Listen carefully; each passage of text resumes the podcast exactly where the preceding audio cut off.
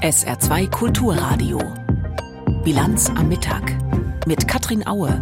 Der Wirtschaftsstaatssekretär Patrick Reichen verliert seinen Posten jetzt doch wegen Verstößen gegen interne Ethikregeln. Das ist gleich unser Thema. Außerdem berichten wir über den Warnstreik bei Nestlé Wagner in Nonnweiler und über einen mutmaßlichen Korruptionsfall im obersten Gericht der Ukraine. Herzlich willkommen zu Bilanz am Mittag. Bundeswirtschaftsminister Robert Habeck hat seit heute einen Staatssekretär weniger. Patrick Greichen muss gehen. Das ist der Mann, der maßgeblich dafür gesorgt hat, dass Deutschlands Gasversorgung auch im vergangenen Winter gesichert war. Aber es ist auch der Mann, der seit Wochen wegen der Vergabe eines Spitzenpostens an seinen Trauzeugen in der Kritik steht. Unser Hauptstadtkorrespondent Lothar Lenz hat sich Robert Habecks Begründung für die Entlassung angehört. Herr Lenz, laut Habeck gibt es neue Vorwürfe gegen Patrick Reichen. Welche sind das denn? Robert Habeck hat sich äh, alle Vorgänge, die über den Schreibtisch seines Staatssekretärs gegangen sind, nochmal angeguckt und äh, dabei ist rausgekommen, dass Patrick Greichen ein Klimaschutzprojekt des Landesverbands Berlin, des BUND, als förderwürdig äh, unterzeichnet hat. Das war sozusagen die letzte Voraussetzung dafür, dass das Geld dann auch fließt. Es ging um 600.000 Euro. Und im Vorstand dieses Landesverbandes des BUND in Berlin saß Greichens Schwester Verena Greichen. Und da sagt Robert Habeck, das ist ein äh, deutlicher Compliance-Verstoß und das ist der Riss in der Brandmauer zwischen ihm und dem Staatssekretär, äh, der es jetzt eben verursache, dass er kein volles Vertrauen mehr zu Greichen habe. Es gab ja in den vergangenen Wochen schon Vorwürfe, da ging es unter anderem um Patrick Reichens Trauzeugen, der einen Spitzenposten in, äh, bei der DENA bekommen sollte, der Energieagentur. Auch da hatte Patrick Reichen mitgewirkt. Äh, wie gravierend ist jetzt dieses ganze Konglomerat an Vorwürfen aus Ihrer Sicht? Ich finde das sehr gravierend. Dieser Vorwurf von Filz- und Vetternwirtschaft betrifft ja zum einen äh, das Kernvorhaben dieses Ministeriums. Man kann ja sogar sagen, ein Jahrhundertprojekt, nämlich den Klimaschutz voranzutreiben. Deswegen war Greichen ja auch einer der Hauptautoren des sehr umstrittenen Gebäudeenergiegesetzes, also des geplanten Verbots von reinen Öl- und Gasheizungen in deutschen Heizungskellern schon ab kommenden Jahr. Und zum Zweiten trifft natürlich natürlich dieser Vorwurf der, äh, des Filzes und der Vetternwirtschaft auch eine Partei, die Grünen, die ja immer äh, an vorderster Stelle genau das Gegenteil gefordert haben, nämlich Transparenz, die Trennung von Amt und Mandat und eine Durchschaubarkeit politischer Entscheidungen. Und äh, insofern trifft das auch eine grüne DNA. Und Habeck muss natürlich verhindern, dass dieses Projekt Klimaschutz, die Klimapolitik äh, vom äh, Vorwurf der Vetternwirtschaft sozusagen in Verruf gerät und diskreditiert diskreditiert wird. Was würden Sie denn sagen? Wie beschädigt ist denn Robert Habeck und sein Projekt durch diesen Vorgang? Also leichter gemacht hat ihm das äh, die ganze Sache nicht. Ich denke, dass Habeck mit der Entscheidung heute so gerade noch mal die Kurve bekommen hatte, ehe diese ganze Trauzeugenaffäre, diese Filzvorwürfe auch auf ihn persönlich ähm, übergeschlagen wären. Er kann sich nun äh, wieder sozusagen der eigentlichen politischen Arbeit widmen. Die ist ja schwer genug. Äh, genau das äh, sagte übrigens auch Olaf Scholz, äh, der ähm, in Island, in Reykjavik, äh, danach befragt worden ist er sagte, er sei informiert worden über diese Personalentscheidung Robert Habeck, seines Vizekanzlers. Und er gehe davon aus, dass Robert Habeck nun wieder mit voller Kraft sich seinen politischen Aufgaben äh, widmen könne. Also da gibt es äh, kein Nachsehen und auch kein Verzeihen in der Politik, äh, sondern äh, es geht jetzt mit der Tagesordnung weiter und die ist ambitioniert genug. Ja, und da stellt sich die Frage, wer macht's denn jetzt? Denn Sie sagen es, ambitionierte Tagesordnung. Da braucht es einen sehr erfahrenen Menschen, der das ausfüllt. Patrick Reichen galt als solcher vor diesen ganzen Vorwürfen. Wer wird denn nun neuer Staatssekretär? Also Namen werden da noch nicht gehandelt. Robert Habeck steht natürlich vor dem Problem, dass er jemand finden muss, der genauso kompetent ist wie Kreichen. Das war ja völlig unstrittig, aber der eben auch von jeglichen äh, Verbindungen familiärer oder freundschaftlicher Art in die grüne Szene, sage ich mal, ähm, eben frei ist, der also da völlig unverdächtig ist. Habeck, der heute regelrecht angefasst äh, wirkte, weil es ihm auch persönlich offenbar sehr schwer gefallen ist, diesen Schritt zu vollziehen, leistete sich dann am Ende der Pressekonferenz noch einen kleinen Gag und hat gesagt, also seinen eigenen Trauzeugen werde er wohl nicht als Greichens Nachfolger vorschlagen. Okay, also ganz den Humor äh, verloren hat er, hat er offenbar nicht. Wie gut. Der Staatssekretär im Wirtschaftsministerium Patrick Reichen muss gehen wegen Verstößen gegen die Compliance-Regeln, also interne Ethikregeln. Einschätzungen waren das von unserem Korrespondenten Lothar Lenz. Sie wollten den Bundesgesundheitsminister entführen und noch viel mehr staatsgefährdende Taten begehen. Die mutmaßliche Terrorgruppe Vereinte Patrioten rund um die habilitierte Theologin Elisabeth R. Heute hat am Oberlandesgericht Koblenz der Prozess gegen die mutmaßlichen Reichsbürger begonnen. Joachim Wulkopp berichtet. Die fünf Angeklagten sollen versucht haben, die staatliche Ordnung des Kaiserreichs von 1871 wiederherzustellen, wirft ihnen der Generalbundesanwalt vor. Um das zu erreichen, wollten sie demnach unter anderem in Deutschland für Stromausfälle sorgen, den Gesundheitsminister mit Waffengewalt aus einer Talkshow heraus entführen, seine Leibwächter unter Umständen töten und ein Double des Bundespräsidenten oder Bundeskanzlers verkünden lassen, dass die Verfassung des Deutschen Reiches gelte. Die vier männlichen Beschuldigten nahmen die Verlesung der Anklage äußerlich regungslos hin. Die 75 Jahre alte weibliche Angeklagte, die unter anderem in Mainz als Lehrerin gearbeitet hatte, erweckte mehrmals den Anschein, als müsse sie sich übergeben. Die Verteidiger haben bereits mehrere Anträge zum Gerichtsverfahren angekündigt, die den weiteren Verlauf des Prozesses verzögern könnten. Einer der Anwälte erklärte, er rechne mit einem Freispruch für seinen Mandanten. Die nächste Europawahl soll vom 6. bis zum 9. Juni 2024 stattfinden. Darauf haben sich heute die 27 Mitgliedstaaten geeinigt. Also nächstes Jahr rund um diese Wahl werden wir wieder viel von Europa hören, viel darüber, warum die EU für uns alle so wichtig ist. Und an der Wahlbeteiligung werden wir ablesen können, wie wichtig den Menschen in Europa die EU wirklich ist. Die saarländische Landesregierung will das Thema Europa jetzt stärker in den Fokus nehmen mit einem europapolitischen Leitbild. Heute hat sich auch der Landtag damit beschäftigt. Jannik Böffel berichtet. Zumindest auf dem Papier und in offiziellen Reden gehört Europa ja fast schon zur saarländischen Staatsräson. Und so war dann auch die Debatte im Landtag in vielen Punkten von den Gemeinsamkeiten geprägt, vom Bekenntnis zu Europa. Doch schon im Vorfeld hatte sich abgezeichnet, dass es dann doch nicht in allem Gemeinsamkeiten gibt. Der kurzzeitige Plan von SPD und CDU, einen gemeinsamen Antrag zum Thema einzubringen, war gescheitert, wie es hieß, an Details, die dann auch in der Debatte vor allem beim Thema Geflüchtete erkennbar wurden. Auf der einen Seite der stellvertretende SPD-Fraktionsvorsitzende Pascal Aweiler. Dabei geht es nicht darum, eine Festung Europa zu bauen. Ich will auch keine robusten Außengrenzen, wie die CDU das möchte. Ich will in keinem Europa leben, in dem die einen in Mallorca, Kreta oder Kos am Strand liegen, sich sonnen und entspannen und sich keine Gedanken darüber machen, dass ein paar Kilometer weiter auf dem offenen Meer die Menschen sterben. Auf der anderen Seite sein CDU-Gegenpart Roland Theis, der auf den Flüchtlingsgipfel vergangene Woche verwies und die Ergebnisse. Der Beschluss der Ministerpräsidentin unterschrieben, zu Recht von Frau Ministerpräsidentin Rehlinger vom 10. Mai sieht vor robuster Schutz der Außengrenzen, Stärkung von Frontex, Ausbau von Grenzschutzkapazitäten und Grenzschutzinfrastruktur. Meine sehr verehrten Damen und Herren Sozialdemokraten, ich habe den Eindruck, nach dem, was Herr Haberler vorhin gesagt hat, Sie haben da noch was auszudiskutieren, was europäische Migrationspolitik angeht. Doch so spürbar die Unterschiede bei diesem Thema waren, so klangen doch auch immer wieder die Gemeinsamkeiten in der Debatte durch. Die Grenznähe, auch die Nähe zu Frankreich, das Saarland als europäisches Bundesland, sagte selbst AfD-Fraktionschef Josef Dörr. Das Saarland ist unsere Heimat, Deutschland ist unser Vaterland und Europa ist unser Schicksal.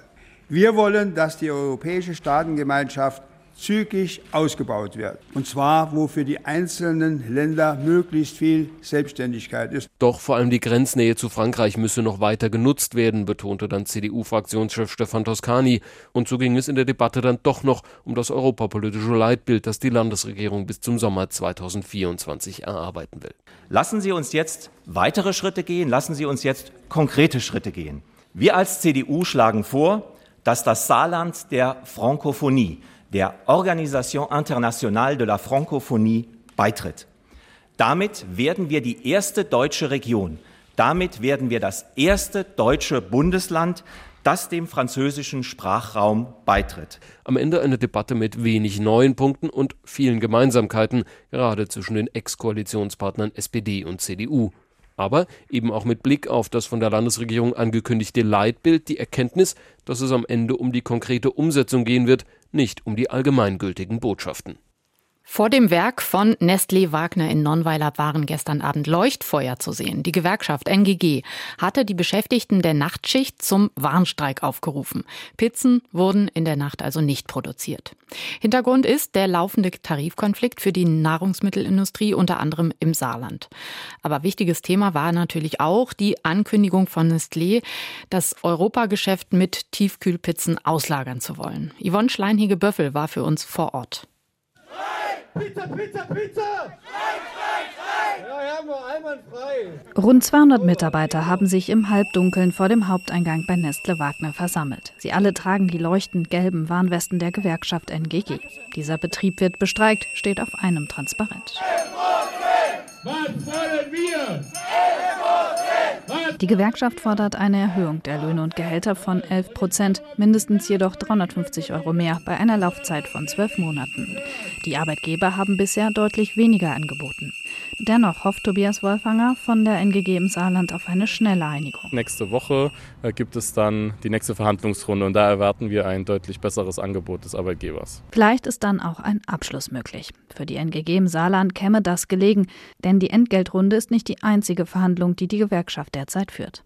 Ende April hatte Nestle Wagner angekündigt, das Europageschäft mit den Tiefkühlpizzen auslagern zu wollen. Dazu ist ein Joint Venture, sprich Gemeinschaftsunternehmen mit dem Finanzinvestor PAI Partners geplant. Das beschäftigt und verunsichert auch viele Mitarbeiter in Nonnweiler. Sorge ist natürlich immer vorhanden, ne? gerade weil man eben nicht genau weiß, was PAI vorhat. Aber auf der anderen Seite wir sind eine starke Marke, wir sind Wagner und wir werden das auch überleben. Man kriegt zwar gesagt, es kommen keine Veränderungen auf einen zu, aber wenn man so im Internet nachliest und alles sich mal ein bisschen anguckt, dann kommen schon komische Gefühle, Angstgefühle auf. Wir hatten das ja schon mal mitgemacht im Verkauf. Und in dem Fall, man weiß nie, was dann kommt. Gemischte Gefühle sind da dabei, weil sie nicht wissen, was auf uns zukommt. Es wird in der ganzen Firma schwer spekuliert, wie das weitergeht.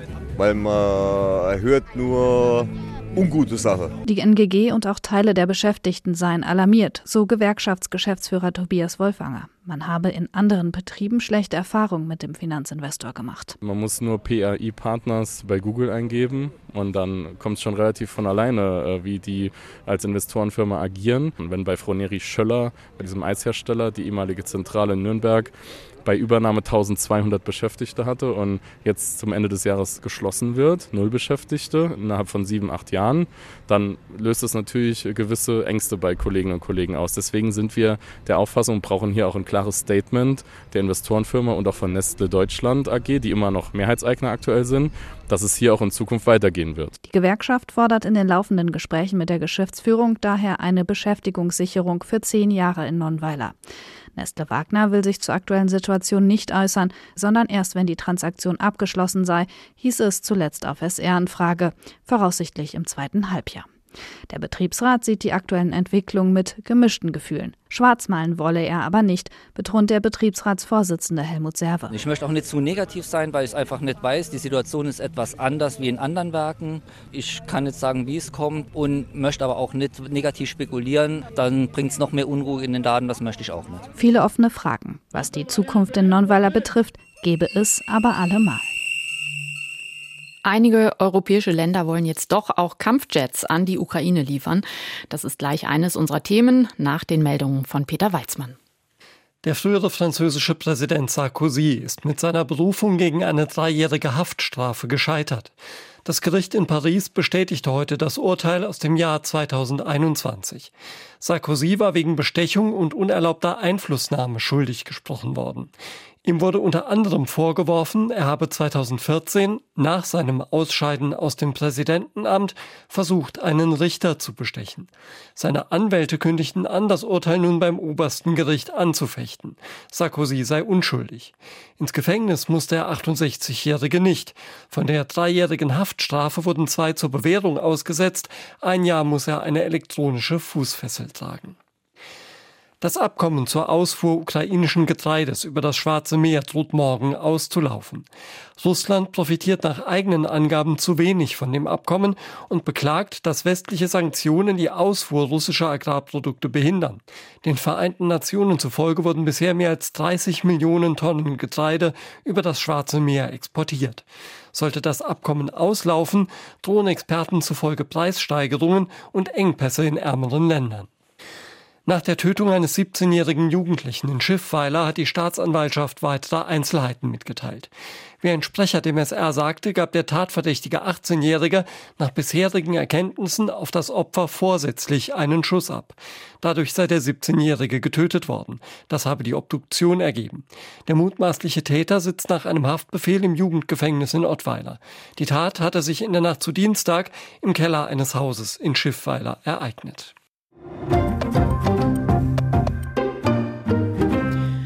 Europarat tagt selten und ist überhaupt recht selten in den Schlagzeilen. Dabei ist er eine der ältesten internationalen Organisationen. 1949 gegründet, völlig unabhängig von der Europäischen Union. 46 Staaten sind daran versammelt. Der Europarat reicht von Grönland bis Aserbaidschan. Zurzeit sitzen die Staats- und Regierungschefinnen und Chefs der Mitgliedstaaten in Reykjavik zusammen mit dem wichtigsten Thema Unterstützung für die Ukraine. Am Rande haben sich zum Beispiel Großbritannien und die Niederlande zusammengetan. Sie werben für Kampfflugzeuge für die Ukraine. Vom Gipfel berichtet Georg Schwarte.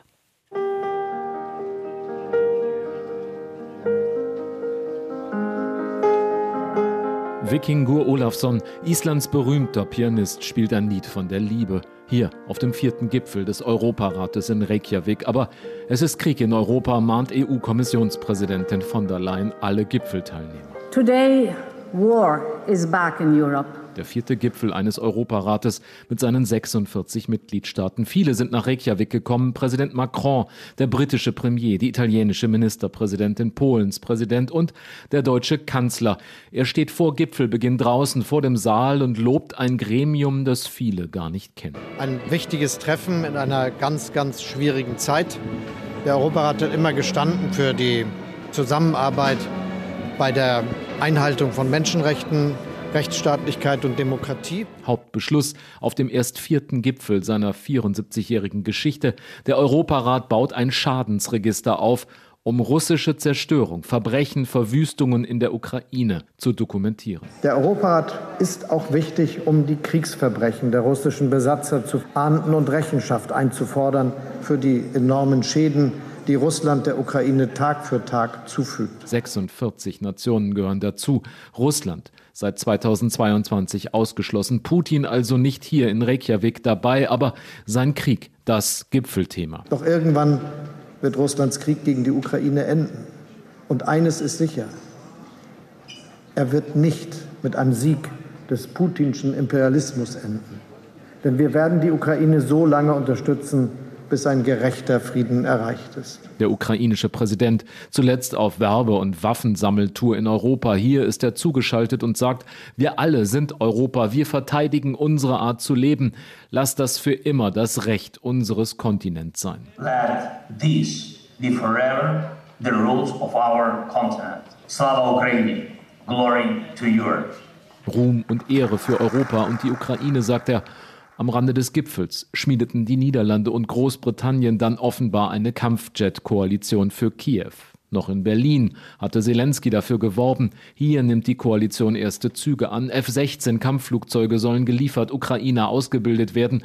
Der niederländische Premier Rutte sagt, unterschätzt mir diesen Europarat nicht, auch wenn er selten Schlagzeilen macht. Do not underestimate the importance of the Council of Europe, even despite the fact that it is not always on television and being in the headlines. Zwei Tage Gipfel mit Appellen und viel Geschichte. Der britische Premier Sunak bemüht Churchill. Die Gefahren vor uns sind groß, aber groß ist auch unsere Stärke. The dangers before us are great, but great too is our strength. Mittwochnachmittag schon ist Schluss. Der Kanzler aber reist bereits früher nach Berlin zurück, um von dort dann abends weiter zum G7-Gipfel nach Japan zu fliegen. Scholz jedenfalls wie der Niederländer Rutte, ein Fan des Europarates, der seit 1949 Demokratie und Menschenrechte verteidigt. Der Europarat ist heute so wichtig wie wohl niemals zuvor. sagt der Kanzler Olaf Scholz in Reykjavik in einem Beitrag von Georg Schwarte. Korruption ist in der Ukraine tief verwurzelt. Diesen Vorwurf hört man häufig. Und es ist ja auch etwas dran. Aber wahr ist auch, der Kampf dagegen ist in vollem Gange. Das bescheinigen auch internationale Experten der derzeitigen Regierung. Jetzt wurde ein neuer, sehr prominenter Fall aufgedeckt. Der Leiter des obersten Gerichts soll Bestechungsgelder angenommen haben. Und das wird jetzt wieder auf zwei Arten interpretiert als Beweis dafür, wie groß das Problem Korruption in der Ukraine immer noch ist und auch als Beweis dafür, wie erfolgreich der Kampf gegen das Problem ist. Rebecca Barth berichtet.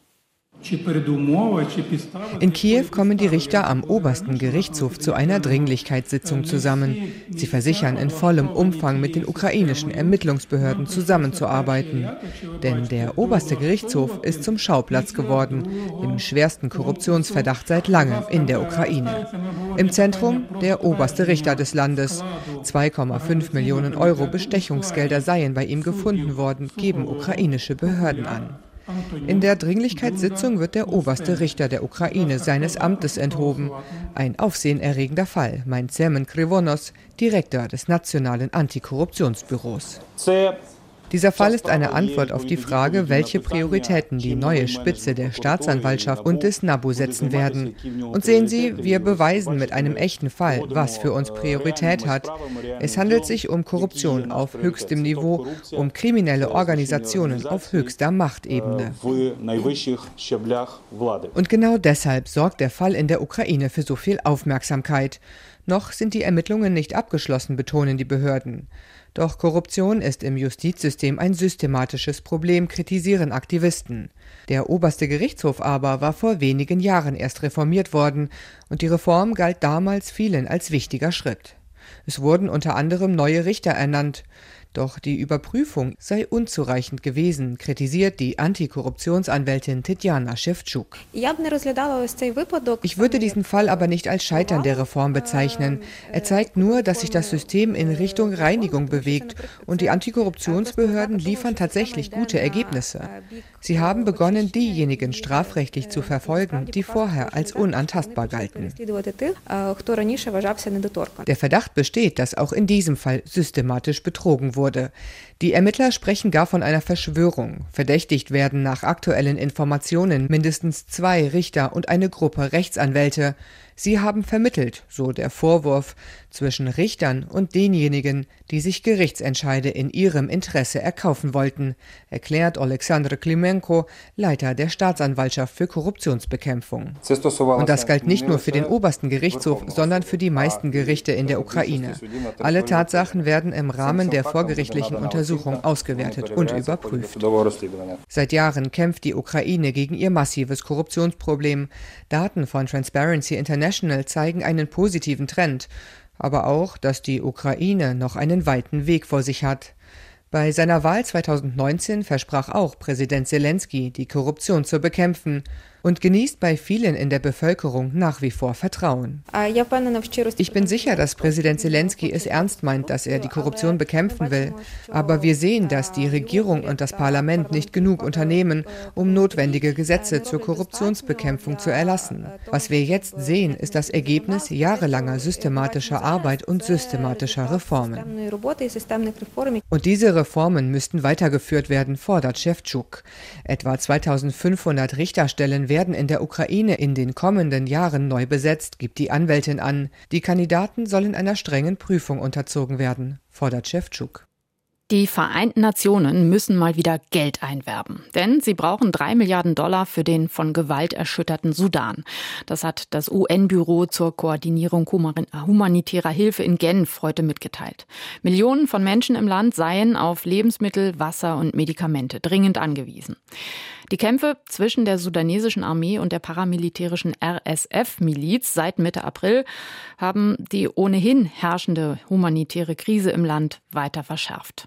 Anna Osius, unsere Korrespondentin für die Region, hat mit dem UN-Sondergesandten für Syrien, äh, für den Sudan gesprochen.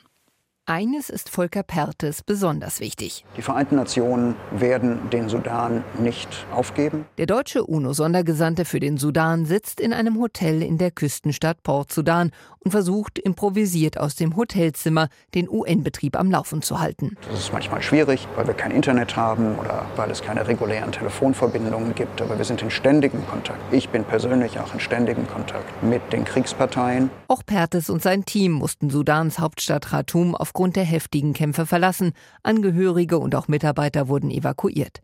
Jetzt versuche die UN zu helfen, wo es geht, so der ehemalige Leiter der Deutschen Stiftung Wissenschaft und Politik. Aber das sei alles andere als einfach. Die Herausforderung, die wir haben, ist tatsächlich die Hilfe zu den Menschen in den Kampfzonen zu bringen. Dafür brauchen wir einen sicheren Waffenstillstand. Mehr als 700.000 Menschen befinden sich mittlerweile durch die Kämpfe im Sudan innerhalb des Landes auf der Flucht brauchen Hilfe. Kritik, die UN kämen wie so oft zu langsam und zu spät, will Pertes nicht gelten lassen. Es ist immer leicht zu sagen, dass die Vereinten Nationen zu spät kommen. Viele von den Vorräten, die wir im Land gehabt haben, die zur Verfügung gestanden hätten, um zum Beispiel Krankenhäuser zu versorgen, sind geplündert worden, was es für uns ganz, ganz schwierig macht, Hilfe schnell und effektiv zu leisten. Auch Volker Pertes selbst steht im Sudan seit Monaten heftig in der Kritik. Es gab Demonstrationen gegen seine Vermittlungsbemühungen, seine Versuche, die politischen Akteure im Sudan zu einem demokratischen Prozess zu bewegen. Pertes beeindruckt das nicht. Wer immer arbeitet und versucht zu helfen, bekommt auch Kritik. Und natürlich gibt es einige extremistische Kräfte im Sudan, die nie einen politischen Prozess wollten. Im Sudan kämpft die Armee des Militärchefs und de facto Präsidenten al-Burhan gegen die paramilitärischen Rapid Support Forces von seinem Stellvertreter Dagalo genannt Hemeti. Zur Eskalation kam es, weil Hemetis Miliz in die nationale Armee integriert werden sollte, ein Machtverlust, den der zweite Mann im Staate nicht hinnehmen wollte wollte. Wir haben immer wieder gesagt, dass ein Land, was zwei oder drei Armeen hat, nicht stabil sein kann. Wir und andere haben versucht zu deeskalieren, aber letztlich ist es uns nicht gelungen. Jetzt, gut einen Monat später, hofft Pertes auf die jüngsten Verhandlungen für eine Waffenruhe. Auch wenn zahlreiche Abkommen bereits gebrochen wurden und die Kämpfe bislang unvermindert weitergehen, die Gespräche müssten fortgesetzt werden. Es gibt immer Möglichkeiten, einen Krieg zu beenden. Die Gesellschaft steht gegen diesen Krieg. Es ist ein Krieg zwischen zwei Armeen und kein Bürgerkrieg. Allerdings, es bestehe die akute Gefahr, dass sich die Kämpfe zu einem Bürgerkrieg ausweiten könnten, wenn sie länger anhielten, so Pertes. Das Wetter. Ab dem Nachmittag scheint heute wieder die Sonne vielerorts und es bleibt wohl trocken bei Höchsttemperaturen bis 17 Grad. Morgen am Feiertag viel Sonne, nur wenige Wolken bei bis 19 Grad. Das war die Bilanz am Mittag. Mein Name ist Katrin Aue. Tschüss. SR2 Kulturradio. Auslandspresseschau. Die niederländische Zeitung De Volkskrant beschäftigt sich mit der möglichen ukrainischen Gegenoffensive im Krieg gegen Russland. Bislang gibt es keine Anzeichen dafür, dass die Gegenoffensive jeden Moment beginnen könnte. Es sind keine Berichte über große ukrainische Truppenkonzentrationen an der mehr als 1200 Kilometer langen Frontlinie durchgesickert. Präsident Zelensky und seine Minister, die eher von einer Gegenoffensive als von einer Frühjahrsoffensive reden, äußern sich auffallend widersprüchlich. Vielleicht tun sie das ja absichtlich. Nach Angaben des ukrainischen Militärgeheimdienstes arbeiten rund 150.000 russische Soldaten im Süden in Erwartung der Gegenoffensive mit Hochdruck an der Verstärkung der Verteidigungsanlagen. Die Frage ist nur, was, wenn diese südliche Option seit Monaten ein einziges Ablenkungsmanöver Kiews ist und die lang erwartete Offensive anderswo beginnt, etwa im Norden bei Luhansk?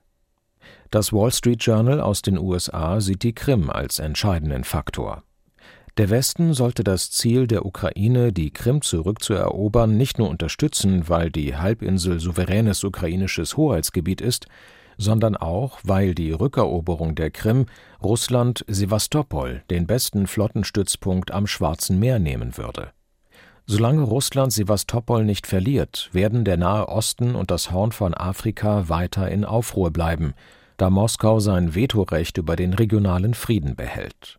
Sewastopol ist die Wurzel des Problems. Es ist an der Zeit, es zu entwurzeln.